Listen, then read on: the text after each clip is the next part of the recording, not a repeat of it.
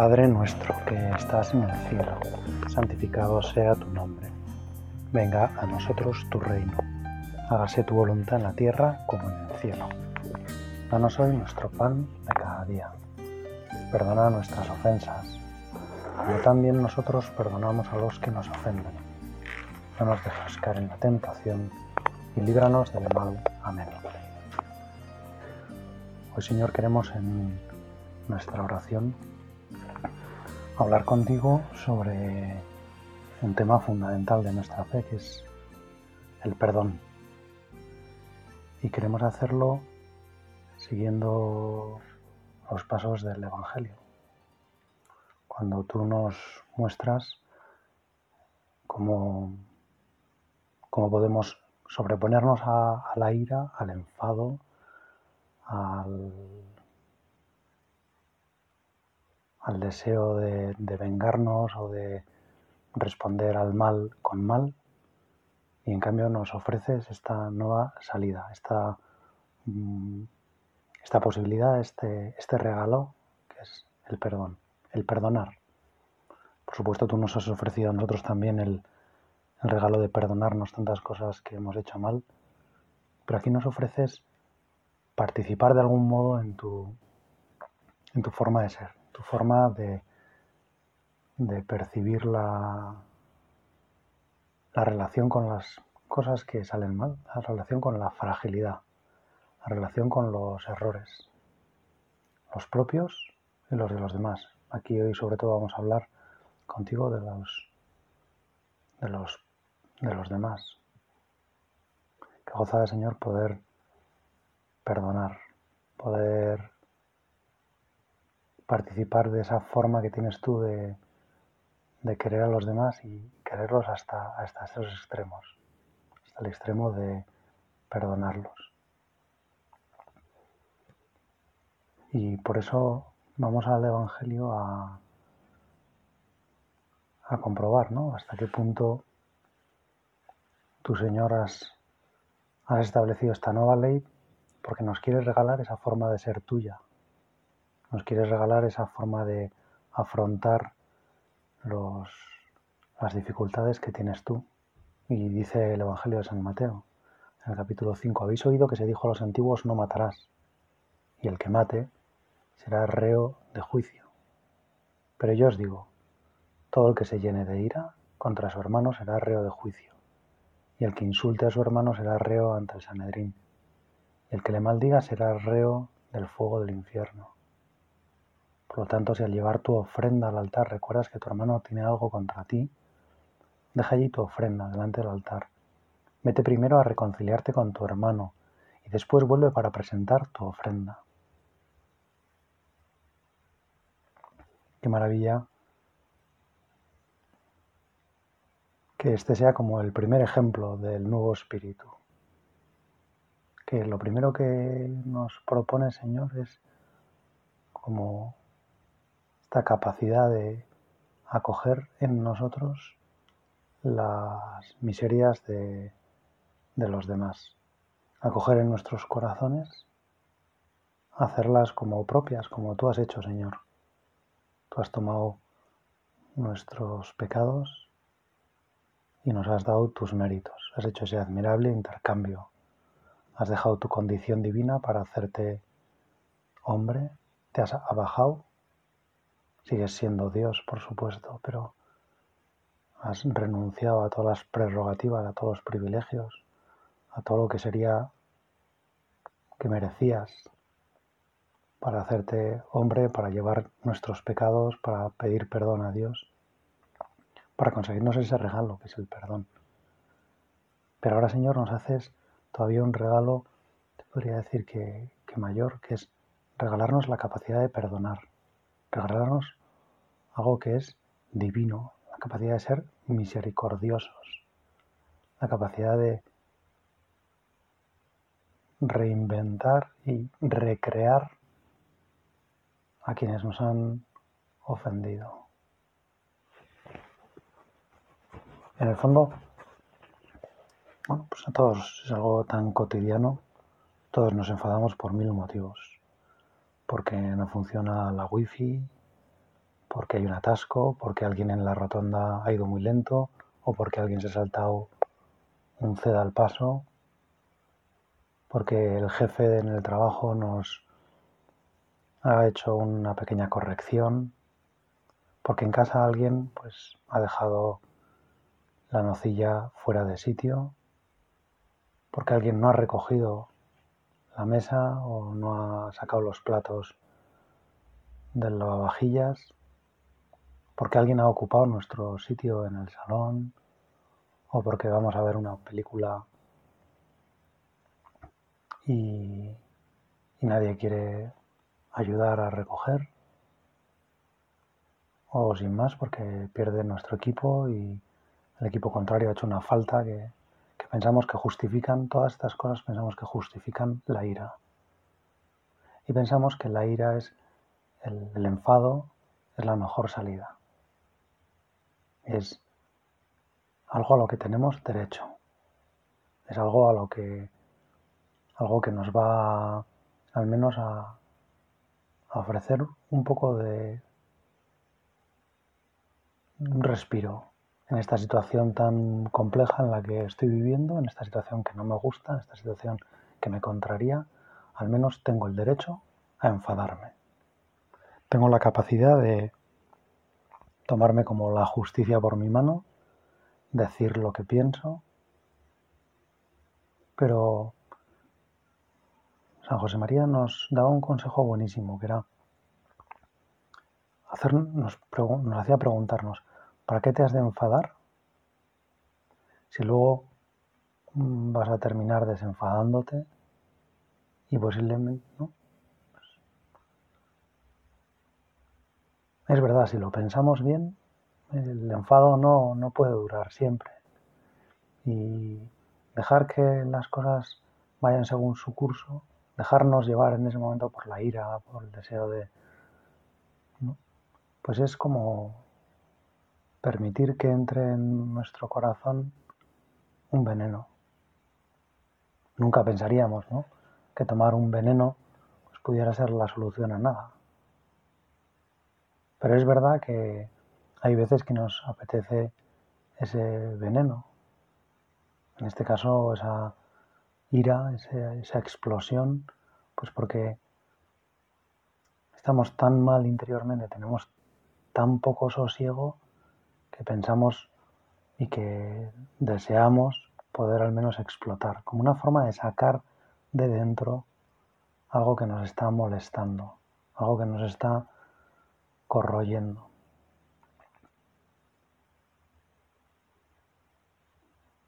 Qué maravilla, Señor, que tú vengas a darnos el verdadero remedio a esos enfados.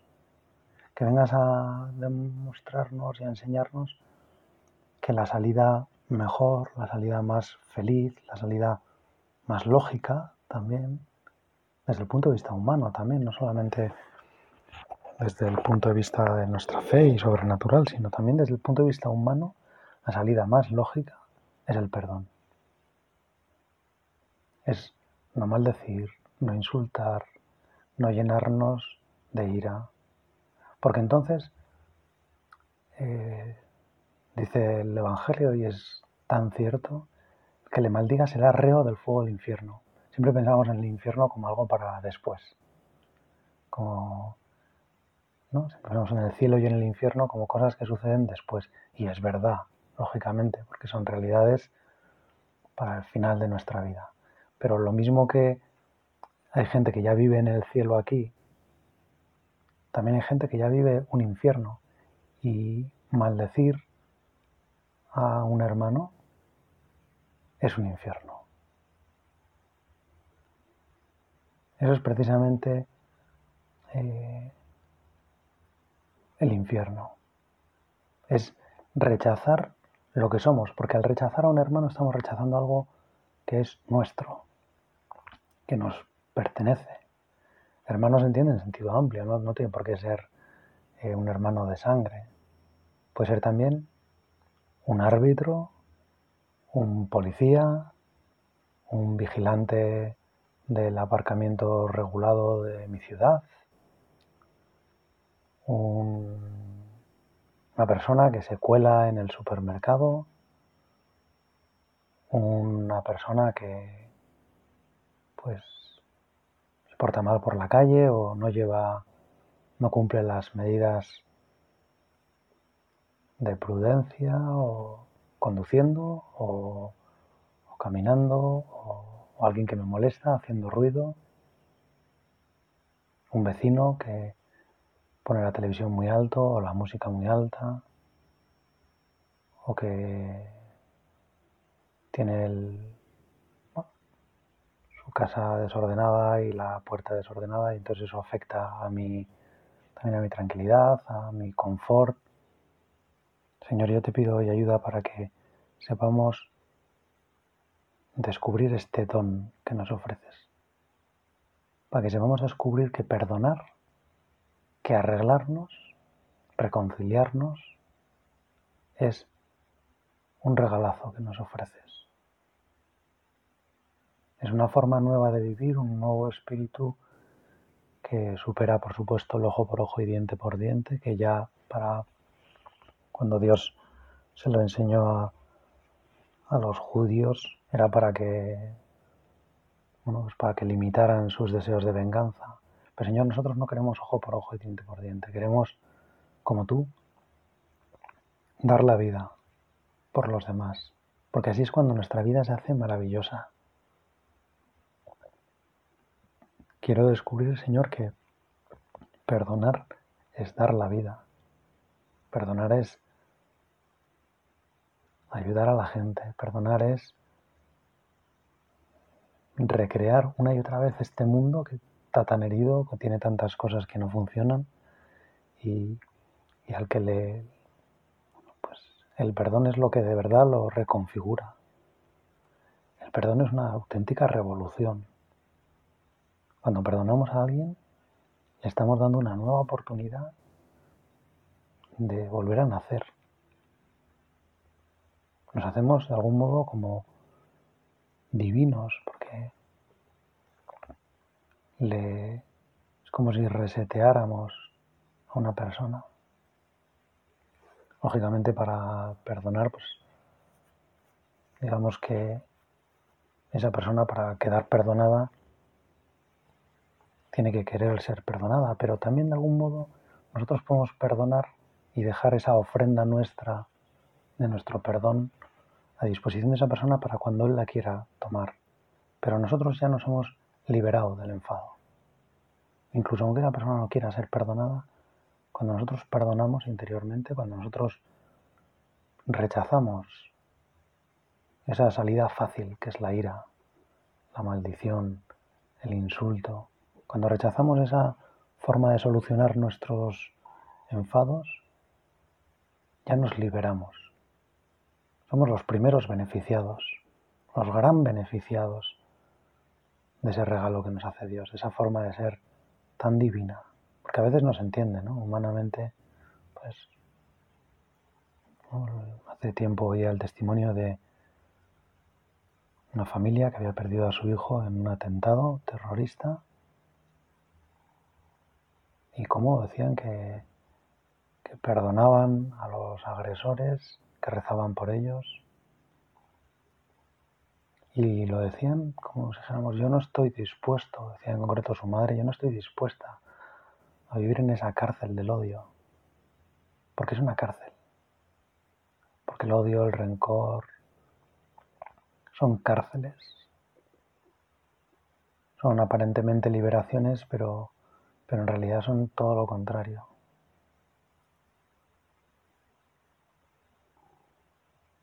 Nosotros no estamos hechos para vivir en una cárcel, no estamos hechos para vivir en, el infierno. Y, y nuestro ámbito natural es el cielo abierto. Y por eso es muy bonito que el Señor nos anime a hacer esto justo antes de presentar nuestras ofrendas a Dios. Que si estamos enfadados con algún amigo, Vayamos primero a reconciliarnos con ese amigo y luego a presentar nuestra ofrenda. Porque en el fondo Eso que nos separa del amigo nos separa de al que vamos a recibir en la ofrenda. Y qué bueno es por eso que podamos rezar todos los días el Padre nuestro antes de, de comulgar. En la misa rezamos el Padre nuestro para, en el fondo, perdonar. Por supuesto, para pedirle perdón a Dios por nuestras ofensas, pero también para perdonar a los que nos ofenden. Para interiormente al menos decir, Señor, no quiero guardar rencor a nadie. No quiero estar enfadado con nadie. No quiero admitir ni siquiera un pequeño juicio crítico de nadie. No quiero erigirme en, juez, porque en cuanto me erijo en juez, estoy en el infierno. Porque en cuanto maldigo, al, al hacer un juicio crítico, estoy diciendo algo malo de una persona. Estoy admitiendo en mi interior una forma de mirarla que posiblemente no es justa además, aunque a veces sí que hay juicios que son justos, pero ¿qué sabemos nosotros de la historia de una persona? ¿Qué sabemos de cómo ha sido su educación? ¿Qué sabemos de, de por qué ha tomado esas decisiones? ¿En qué situación se encontraba? ¿De cuánta libertad realmente tenía para hacer algo diferente de lo que hizo?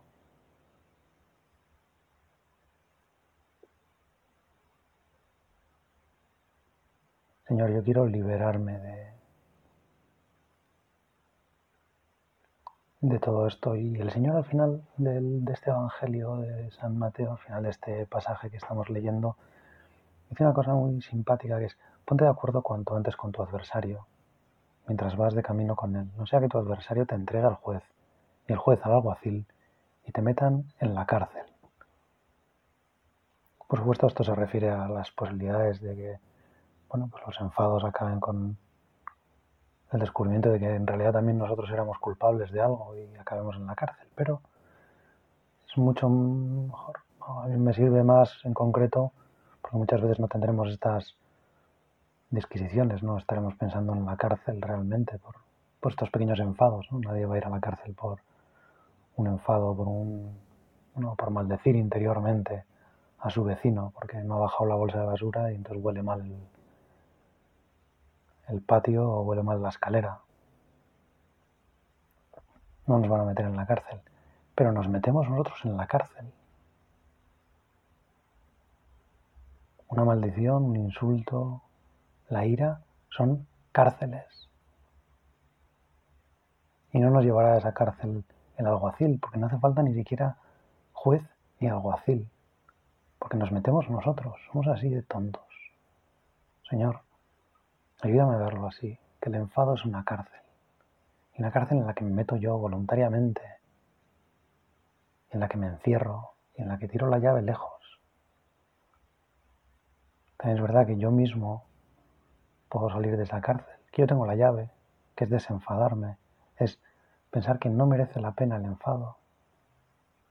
Pensar algo que decía San Agustín, que es pues, tan cierto, que el que comete una injusticia es el que más la padece. Incluso más que quien sufre esa injusticia. Quien sufre la injusticia, pues evidentemente, pues pierde algo, pero puede frenar ahí ya lo que pierde. En cambio, quien, quien comete la injusticia eh, está perdiendo algo también muy, muy grande y además está haciendo daño a otra persona. Y no es tan fácil como si dijéramos luego reparar todo eso y, además pues a nadie nos gusta cometer injusticias.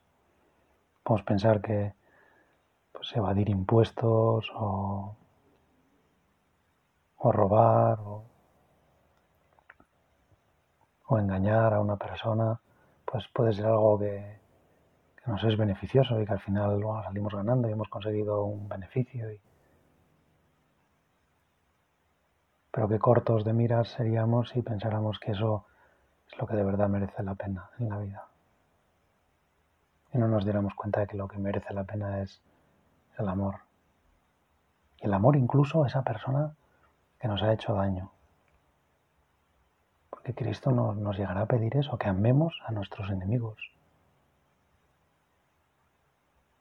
Y no nos lo pide como, venga, renunciad a vosotros y amad a los que os persiguen, rezad por los que os odian. No, Dios nos lo pide, Dios nos lo ofrece, Dios nos está dando la receta de la felicidad aquí. Nos está explicando lo que Él hace, cómo Él vive. Esa forma de, de vivir que le hace tan feliz, que le llena tanto, que le, bueno, que le transforma la vida. Por eso, Señor, yo te quiero dar las gracias por, por esto que me has ofrecido, por esta forma de vivir que, que me regalas, que es vivir siempre en el cielo, alejarme del infierno de, de los enfados. Y podemos pensar, ¿no? Si como el enfado es algo tan al alcance de cualquier economía, pues seguramente ayer o antes de ayer u hoy, depende de las horas que llevemos levantados, ya nos hemos enfadado. Ya ha habido algún momento para maldecir a alguien. Seguro que ha habido varias oportunidades. Aunque solo sea alguien en el autobús que pues, nos ha parecido que tenía mala pinta o que no tenía una pinta que a nosotros nos gustaba.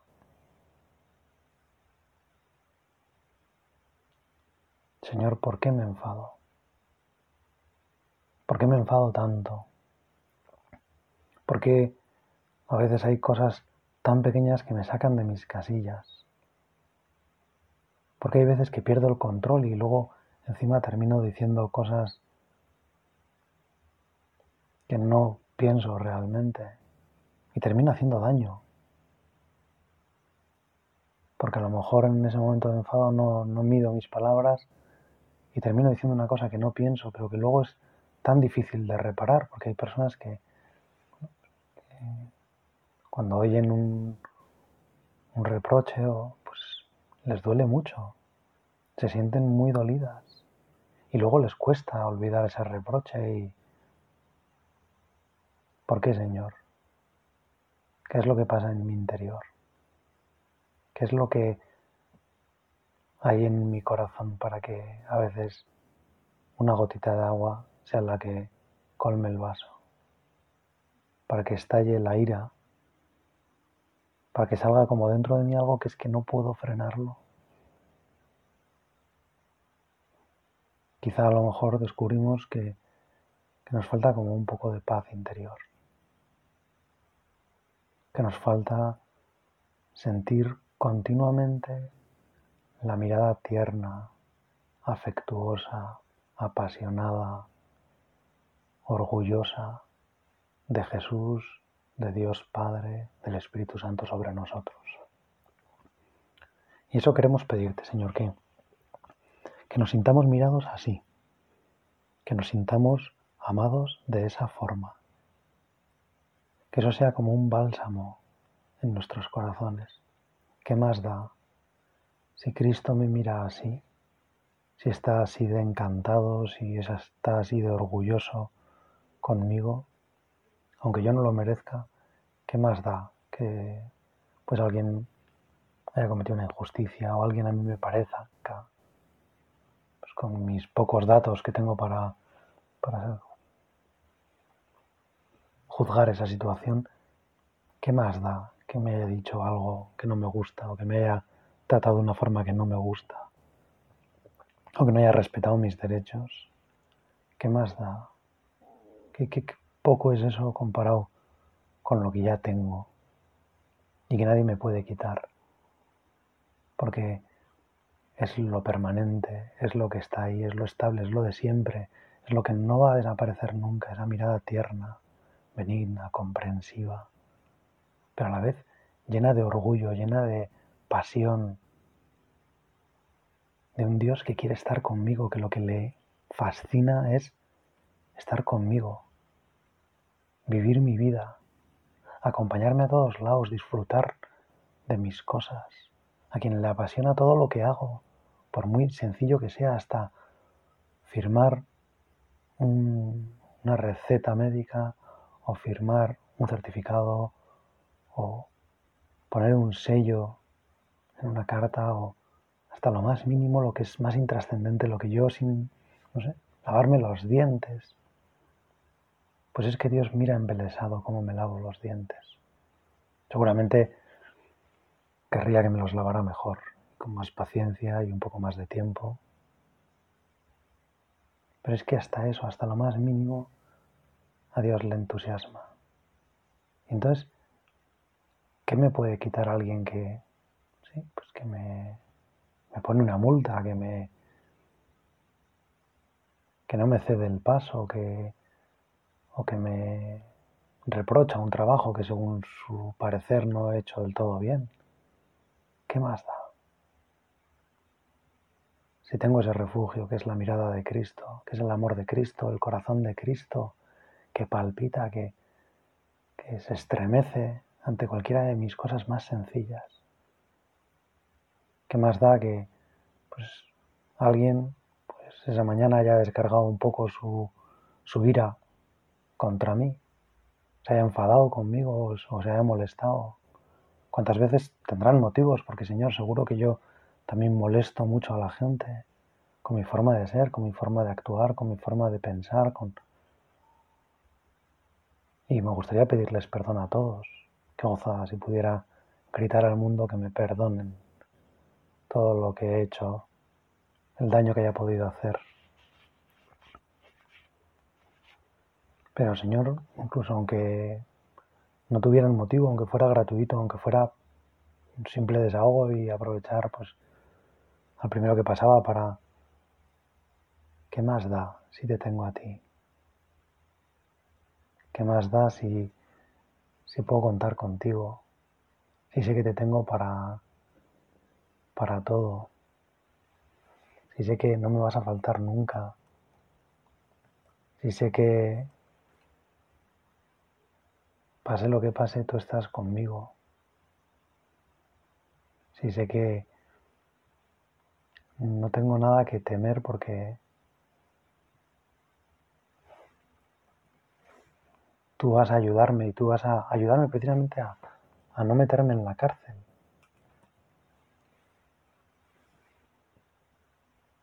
Dame serenidad, Señor.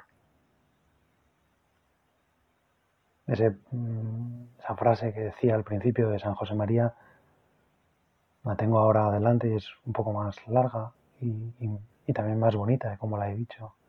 ¿Por qué has de enfadarte? Si enfadándote ofendes a Dios, molestas al prójimo, pasas tú mismo un mal rato y te has de desenfadar al fin. ¿Cuántas razones?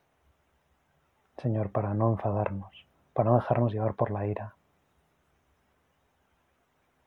La Virgen María estaba a los pies de tu cruz, Señor, y tenía todos los motivos del mundo para enfadarse con los que le estaban crucificando a tu Hijo, con los que eran los responsables últimos de esa muerte, que eran el Sanedrín y los judíos con los apóstoles que habían prometido que estarían con su hijo y lo abandonaron, con la gente que pasaba y, aprovechaba para insultar a Jesús. Y sin embargo, con ninguno de esos se enfadó. Lo que hizo fue acompañar a su hijo perdonando a toda la humanidad, perdonando que mataran a su hijo, que le robaran lo más, lo mejor que tenía la Virgen perdonó y acogió como hijos a todos aquellos, también a los que habían matado a su hijo. Se convirtió en madre de los asesinos de su hijo. Vamos a pedirle que, que nosotros nos ayude a, a perdonar así, a no ceder a la ira. Dios te salve María, llena eres de gracia, el Señor es contigo. Bendita tú eres entre todas las mujeres y bendito es el fruto de tu vientre Jesús. Santa María, Madre de Dios, ruega por nosotros pecadores ahora y en la hora de nuestra muerte. Amén.